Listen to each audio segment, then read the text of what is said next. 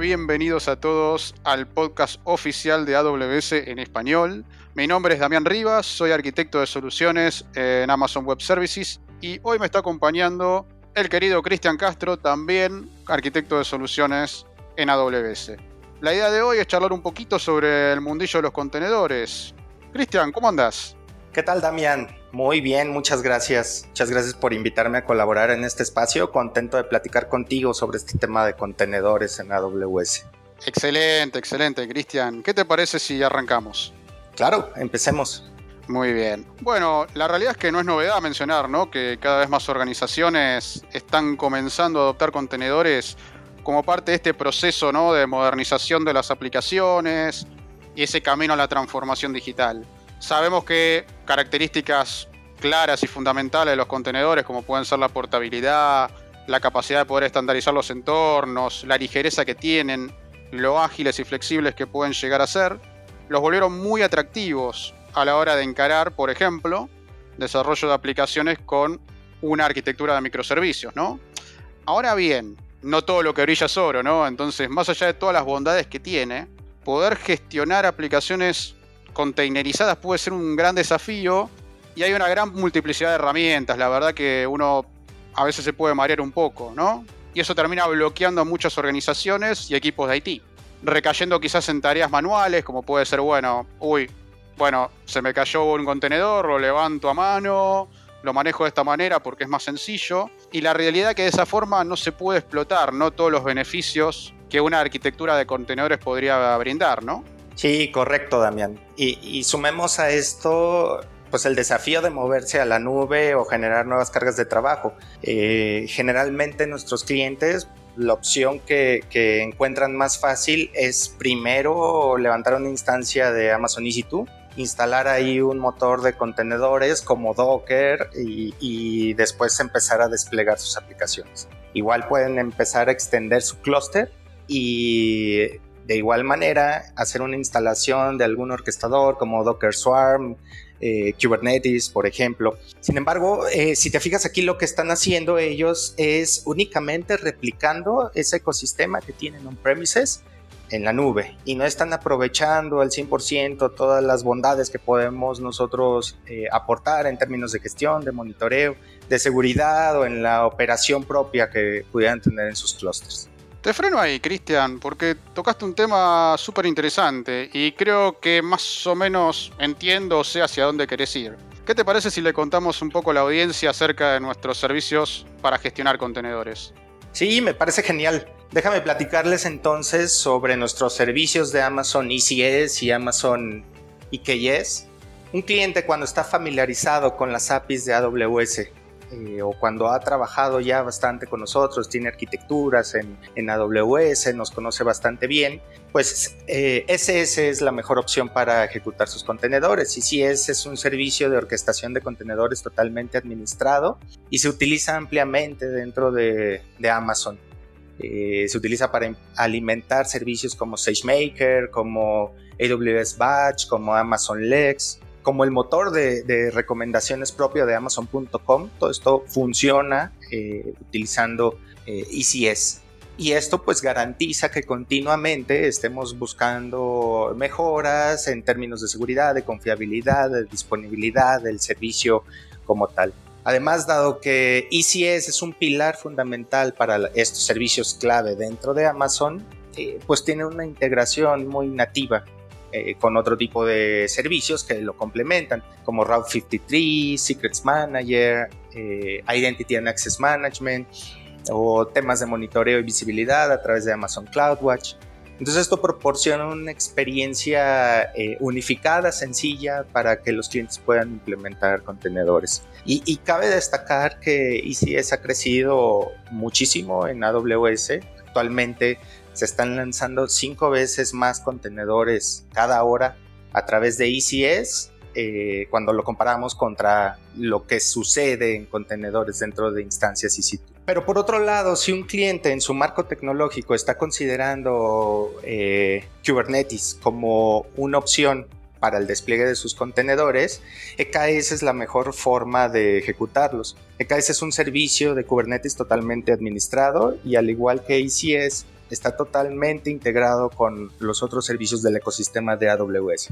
Eh, se puede integrar con CloudWatch, con Autoscaling, con Identity and Access Management, con los servicios de red dentro de una VPC. Entonces, esto proporciona una experiencia perfecta para el monitoreo, para la escalación, para el balanceo de cargas. Y además, eh, pues considerar que EKS proporciona un control plane escalable y de alta disponibilidad que se va a estar ejecutando en varias zonas de disponibilidad dentro de la infraestructura de AWS y esto permite que pues nuestros clientes eh, aprovechen esa confiabilidad que les da eh, nuestra infraestructura. Y esto sumado al hecho de que es una eh, distribución certificada de Kubernetes lo cual les permite a ellos pues aprovechar las bondades del código abierto, eh, de, todos los beneficios que da el adoptar un, proyecto de la comunidad y pues eh, garantiza que no tengan que modificar nada dentro de su código y su modelo operativo eh, en donde ya utilizan Kubernetes y que lo pueden replicar en AWS. Interesantísimo. Sabes que justamente una de las cosas que más escucho cuando hablo con los clientes es cuál es la diferencia entre ambas opciones, entre ECS y EKS, ¿por cuál opción me conviene ir? Digo, y acá me gustaría retomar, como bien comentabas, algunos temas, ¿no? Amazon ECS es una solución nativa de AWS. Esto quiere decir que cuenta con mejores niveles de integración desde el comienzo con la plataforma de AWS, con el ecosistema, digamos, de lo que puede tener EKS. Pero ojo, esto no quiere decir que EKS no llegue eventualmente a los mismos niveles de integración con el, resto de los servicios, ¿no? Este, sino que tardan un poquito más en salir. Quizás eh, está bueno reforzar ese punto y también está bueno aclarar que hoy están bastante parejos en ese, en ese aspecto. Antes quizás EKS estaba un poquito más atrás, pero hoy la verdad que al ritmo que viene creciendo es uno de los servicios que está creciendo en forma más acelerada y desarrollándose más fuertemente. Hoy podemos decir que están bastante parejos, ¿no? Y el punto clave para mí, que también es algo que vos mencionaste, tiene que ver con la experiencia de la organización y del equipo de IT, ¿no? Si ya tienen experiencia previa con Kubernetes, si ya conocen Kubernetes, ya han operado con Kubernetes, el movimiento más natural es adoptar EKS. ¿Por qué? Y bueno, claramente van a poder aprovechar ese conocimiento que tienen y la experiencia que han adquirido con el plus, ¿no? Con el adicional de poder simplificar el despliegue y la gestión de esos clústeres de Kubernetes que, que ellos tienen, por supuesto. En cambio, ¿sí? aquellas organizaciones que recién comienzan con contenedores o que quizás tienen experiencia en contenedores, pero no específicamente en Kubernetes, el movimiento más lógico es ir por SS, ¿no? Por ICS, ya que ayuda a tener un orquestador con una filosofía que realmente es muy similar a la de Kubernetes, sin la necesidad de tener que atravesar, ¿no? O tener que recorrer esa curva de aprendizaje que es bastante compleja en particular de Kubernetes. Más allá que es una solución súper interesante, tiene una curva de aprendizaje un poco amplia, ¿no? Eh, bastante pronunciada, con lo cual creo que ECS es un buen mecanismo para poder comenzar, ¿no? Más allá de todo lo que estuviste comentando. Sí, yo creo que muchas veces se generan dudas también. Eh, por dos factores que son muy evidentes. El primero de ellos es la, popular, la popularidad que tiene Kubernetes. O sea, hoy por hoy es el orquestador más utilizado con una comunidad enorme. Todos quieren implementar en Kubernetes. Y, por otro lado está el aspecto también de, pues a lo mejor que, ciertos clientes no quieren caer en temas de lock-in con un proveedor específico y perder eh, portabilidad. Y, en este último punto, eh, sí quisiera enfatizar mucho que eh, Amazon ECS no impide que podamos mover nuestra aplicación a algún otro orquestador más adelante, ya que a, final de cuentas se trata de contenedores y es cuestión únicamente de reimplementar la imagen de un lado a otro y desplegarlo en otro orquestador y se acabó. Interesantes observaciones las que, las que lanzás ahí, Cristian. Eh, y ahora que mencionaste el tema de las imágenes, ¿no? De los contenedores. ¿Cómo pueden nuestros clientes gestionar imágenes en AWS? Es muy fácil también. Eh, AWS ofrece a nuestros clientes el servicio de Amazon ECR, que es un registro de contenedores totalmente administrado y que facilita el almacenar, operar, compartir, desplegar eh, artefactos e imágenes de contenedor en cualquier lugar. Eh, con Amazon ECR eh, se elimina la necesidad de que los clientes operen sus propios repositorios o, el, hecho de preocuparse por las operaciones de escalado de la infraestructura subyacente. Entonces, eh, ECR aloja esas imágenes en una arquitectura de alto rendimiento y rentable, lo cual va a permitir implementar imágenes de forma fiable en aplicaciones basadas en contenedores. Eh, muchos desarrolladores ya administran imágenes de contenedor de forma privada dentro de sus organizaciones, en repositorios privados dentro de ECR. Eh, e Sin embargo, cuando se buscaba compartir imágenes públicamente, para cualquier persona o, para publicar a lo mejor ahí algún proyecto, eh, se debían cargar en sitios web o en registros públicos que no necesariamente ofrecen la confiabilidad que ofrecen la, infraestructura de AWS a través de ECR. Entonces, para evitar esto, los desarrolladores duplicaban y administraban imágenes públicas localmente y esto pues, se, volvía un, un caos operativo. Entonces, Amazon ECR eh, generó un esquema público a través de Amazon ECR Public que lleva la escala y el rendimiento de SR a imágenes de contenedores públicos y archivos eh, relacionados. Entonces aquí eh, la publicación es tan sencilla como hacer un simple Docker push en un flujo de integración continua y despliegue continuo para que nosotros podamos replicar nuestras imágenes geográficamente a través de la infraestructura de AWS. Entonces, eh, resumiendo, los clientes pueden compartir software de contenedor de forma privada dentro de su organización o públicamente para todo el mundo, de tal manera que puedan compartir y descubrir este, proyectos. Excelente. Ahora, hay muchos clientes que ya tienen implementados registros privados propios, ¿no? O usan registros públicos, como puede ser el caso de Docker Hub. La pregunta del millón que también la escucho mucho es, ¿pueden seguir usando estos registros o tienen que migrar a ECR sí o sí? Sí, claro, Damián, esa, esa pregunta es muy común entre nuestros clientes y la respuesta es, eh, eh, pueden seguir utilizando sus registros sin problemas. Sin embargo, utilizando ECR se puede reducir el esfuerzo operativo con un registro totalmente administrado. Eh, aquí la ventaja es que vamos a eliminar la necesidad de operar y escalar la infraestructura para alimentar el registro de contenedores. No hay tampoco que instalar ningún software ni e-, esas pesadillas eh, operativas que a veces nos quitan tiempo. También otra de las ventajas es que eh, ECR funciona de manera segura, facilita o habilita para nuestros clientes eh, la transferencia de imágenes a través de canales seguros vía HTTPS e incluso también pues el el cifrado en reposo. Entonces, de esa manera, los clientes tendrán acceso rápido a la alta disponibilidad que ofrece la infraestructura de AWS a través de una arquitectura altamente escalable y redundante. Eh, ECR va a replicar automáticamente el software de contenedor en varias regiones para reducir los tiempos de descarga y mejorar la disponibilidad. Clarísimo, Cristian. Muy buena explicación, excelente, súper clara. Ahora, volviendo al tema de las opciones en AWS, me voy un poquito para atrás, ¿no? hay una noticia muy interesante ¿sí? para aquellas organizaciones que hayan adquirido, implementado y o tengan experiencia en Red Hat OpenShift. Hace muy muy poquito se liberó al público Red Hat OpenShift on AWS, por las siglas ROSA, digamos, que es un servicio gestionado de OpenShift en conjunto por Red Hat y AWS. Su principal ventaja es que justamente simplifica la gestión y el despliegue de clusters OpenShift, que quienes tengan experiencia en eso saben que tiene también su curva ¿no? de aprendizaje y su esfuerzo. Entonces lo que hace es permitir enfocarnos en el despliegue de las aplicaciones, liberándonos de toda la carga pesada que supone la implementación, la gestión y el mantenimiento de esa capa ¿no? de control y de gestión de OpenShift. Sí, la verdad es que esa es una muy buena noticia, Damián.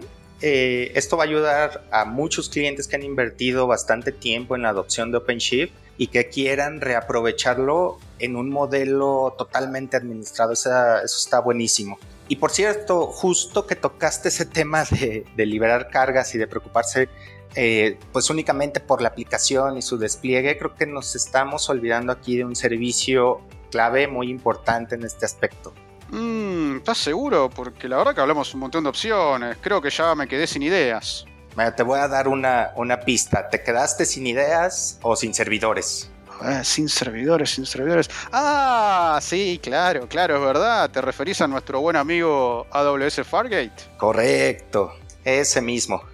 Muy cierto, Cristian, la verdad que se me pasó completamente, no podíamos dejarlo pasar, entre tanta información la verdad que me mareé un poquito, pero sí, totalmente, AWS Fargate es nuestro servicio de contenedores serverless, sin servidores, que se integra tanto con ECS como con EKS. ¿sí? Esto significa en realidad que no hay que preocuparse, no hay que preocuparse por aprovisionar nodos worker ni gestionarlos, no tenemos que preocuparnos por la infraestructura subyacente que normalmente necesitaríamos para poder ejecutar nuestros contenedores, como haríamos en las opciones tradicionales eh, de EKS y SS utilizando nodos worker con EC2.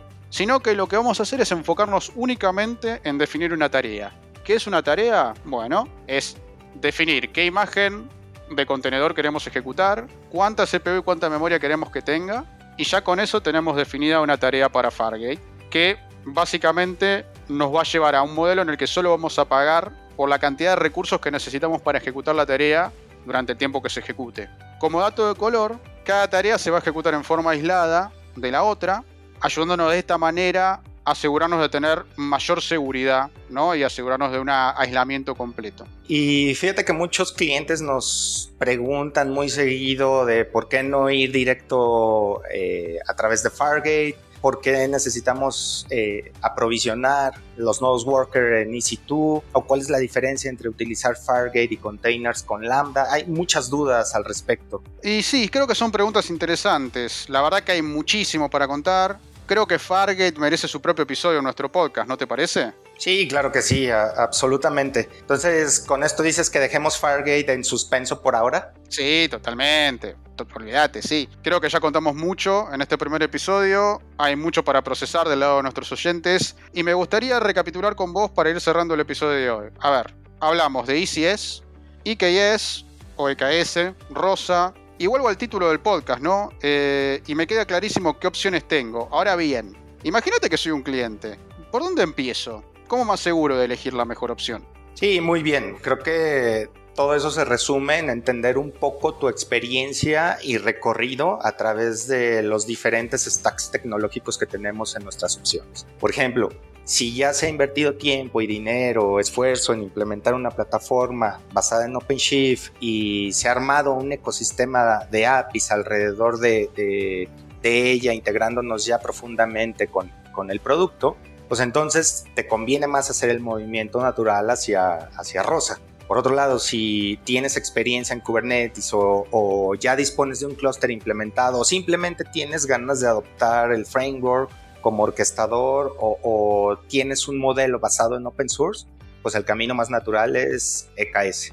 Y por último, si no tienes experiencia en Kubernetes, pero sí en otros orquestadores o en contenedores en general y, estás dando tus primeros pasos en este mundo, Amazon EC es tu mejor amigo. Buenísimo, Cristian. Todo súper claro. Muchas gracias por haberte sumado a este episodio. Un crack total. No, hombre, gracias a ti, Damián. Un gusto haber charlado contigo. Espero haber ayudado también a nuestros clientes a entender mejor el ecosistema de contenedores en AWS. Excelente, muchas gracias Cristian. Esperamos este capítulo haya sido de su agrado y que toda esta información les sea útil. Recuerden que leemos cada correo que nos envían, así que no dejen de enviar sus sugerencias, comentarios, qué les gustaría escuchar sobre contenedores en AWS para el próximo episodio. Escriban un mail a la dirección amazon.com. Mi nombre es Damián Rivas y hoy me acompañó Cristian Castro. Muy buen día para todos y a seguir construyendo.